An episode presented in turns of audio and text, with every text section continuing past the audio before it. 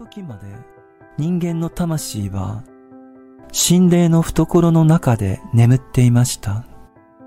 それは神格そのものの不可欠な一部でした。したがって、情報の霊的領域には心的存在があり、家宝には四つの生命原理からなる動物的人間があり、この動物的人間の被膜は、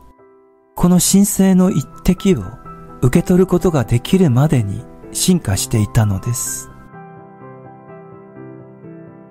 この時起こったことを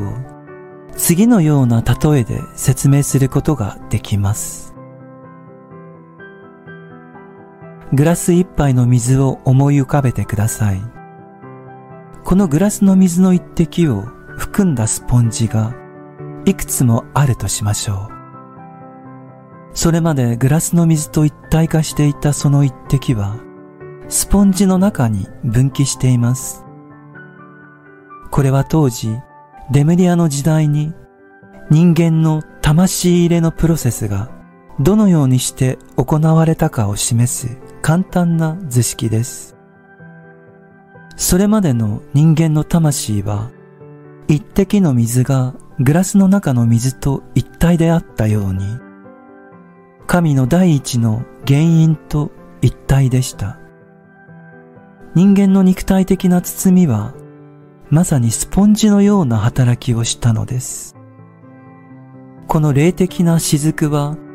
神との共通の物質から切り離され個性を持つようになりました。彼らは魂になった時、包みの中の雫のようになり、その瞬間から積極的に今日のような肉体と精神を持つ存在として人間を形成し始めたのです。これらの魂は、レムリア時代に初めて肉体に転生し、その後、無数の輪廻転生を経て、肉体を現在の段階にまで成長させたのです。こうして神格の一部が人間の解の原理と結合しました。この時、人間の解の性質と結合して、それを変容させ、その変容の過程で、自らをより高いレベルに引き上げた神聖な性質を人間の存在の工事の原理と呼んでいます。それはマナス、霊的自己、ブッティ、生命霊、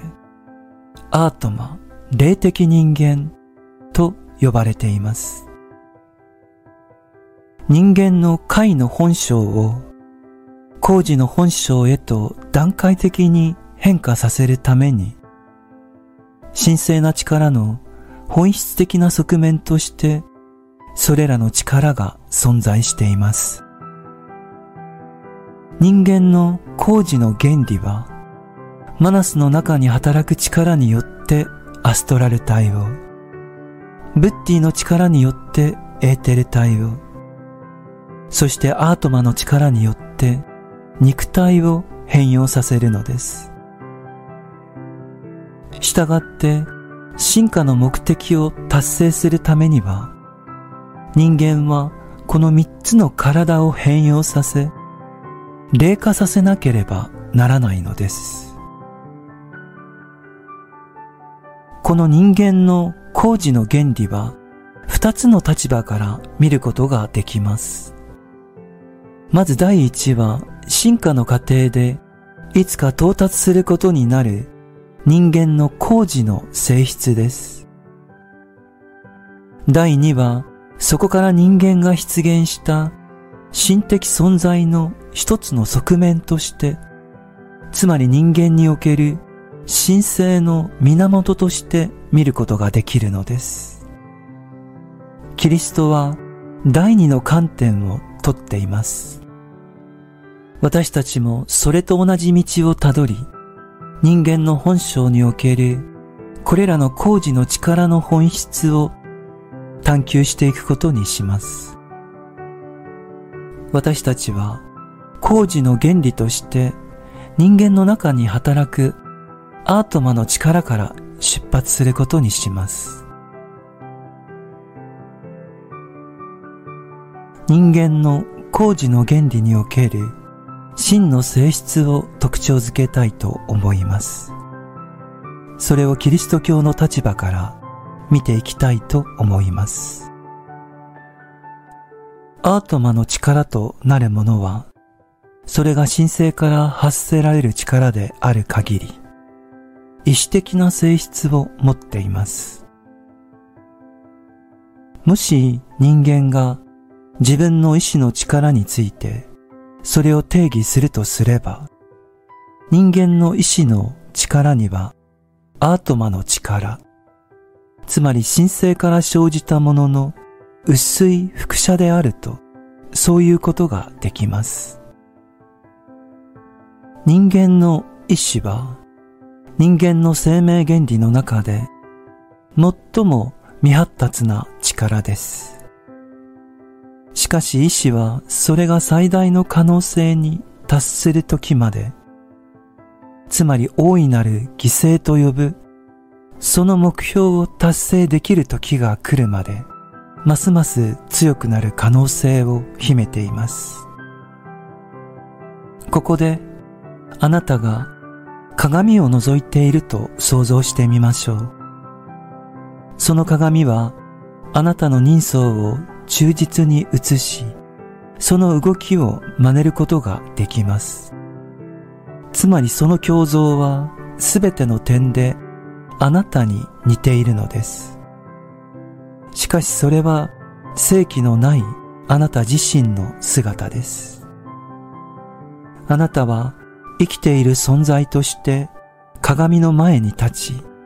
そして細部に至るまであなたに似ている存在と向かい合っています。けれどその胸像は生きている現実と本質的な自己を持たないあなた自身の命なきイメージなのです。そしてここであなたの意志がこの向かい合った共像に対して自分の存在を犠牲にするか、またはその共像自身に全てを委ねるか、それを決定できるところまで発達したと想像してみてください。そうすれば、あなたはその命なきイメージに自分の生命を与えることができる。自分自身を完全に犠牲にすることができる。その立場に立っています。これは、キリスト教が父の真意と呼ぶものであり、この神の意志は、それ自身の本性を注ぎ込む意志における最高の表現です。そして人間の意志の性質は、この神聖のほとばしりである限り、アートマの力として発展できる、この真の性質を含んでいるのです。人間の工事の本性の第二の原理であるプッティ、第三の原理であるマナスを、アートマと同じく神聖のほとばしりとして考えてみましょう。反射した胸像に生命を与えるために、その実体から放射される力ではなく、反射した像そのものに集中すれば、これを理解することができます。反射された像は、元の実体の正確な繰り返しです。この考えを宇宙全体に適用すると、中心としての神聖な意志が、どのように全方向に反映されるかを示すことができます。これらはすべて同じでありながら、同じではないのです。内壁が反射面になっている中空の地球儀を想像してください。この地球内部の照明の中心は、壁面の無数のスパンコールに映し出されています。無限の多重性を持つ普遍的な意志があらゆるところに神格の共造を、その一面を映し出しています。これを宇宙と考えてみましょう。宇宙は無限の真意の繁栄です。神の意志は単一の存在の中にあるのではなく、無限の多様性の中で自らを表現しています。神聖が中心的な位置を占めながら、同時に自らの反射であるすべての共造に生命を注いでいます。この大いなる犠牲によって反射する世界は、キリスト教の用語では王国と呼ばれています。そしてこの王国という表現は人間の中のブッダと同一なのです。私たちが宇宙における創造的で生産的な原理、つまり神聖な第一原因から発する原理を考慮するとき、それはアートマから関連した火花としての反射であるブッティです。ブッティは王国という形を持つ普遍的で宇宙的なものです。この王国の個々の側面に目を向けてみましょう。ここまで私たちは王国を全体として考えてきました。次に、その王国の個々の存在を見てみるのです。この王国の個別性はどのように区別されるのでしょうか？キリスト教の用語で、それは名前と呼ばれるもので区別されます。王国の個別な各実体には名前がついています。それによって個別性は多様なものと特殊なものを区別することができます。キリスト教はこの名前におけるその対象の特徴をしばしば表現されるものとして理解します。個人が名前によって隣人と区別されるように、名前もまた心的存在の一部を反映していると感じているのです。キリスト教者は王国のすべてを構成するものが神の発露であり、消費するすべてのパンも神の発露であり、それらは共造であり、神聖の一部であると理解するとき、この名前に対して正しい反応を示すようになると考えるのです。キリスト教者はこのことが最も小さなものにも当てはまることを理解しなければならないのです。人間の本性における人間としての自分は自分以外の個々の霊的事項に存在として追うものがあり、そのことにおいて他者に対しては個となるのです。宇宙的な王国において名前であるものは人間が神格の特別な一部であるという事実を暗示しています。人間が個々のマイナスにおいて所有する自分自身の特定の名前、つまり個人は、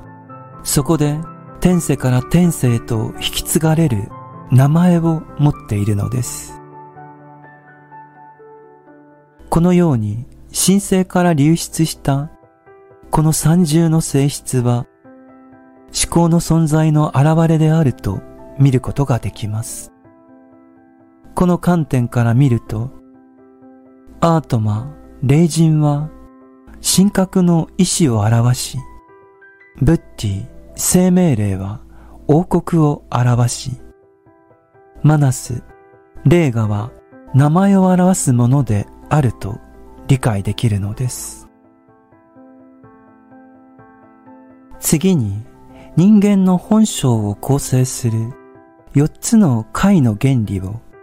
最も解の肉体から見ていきましょう。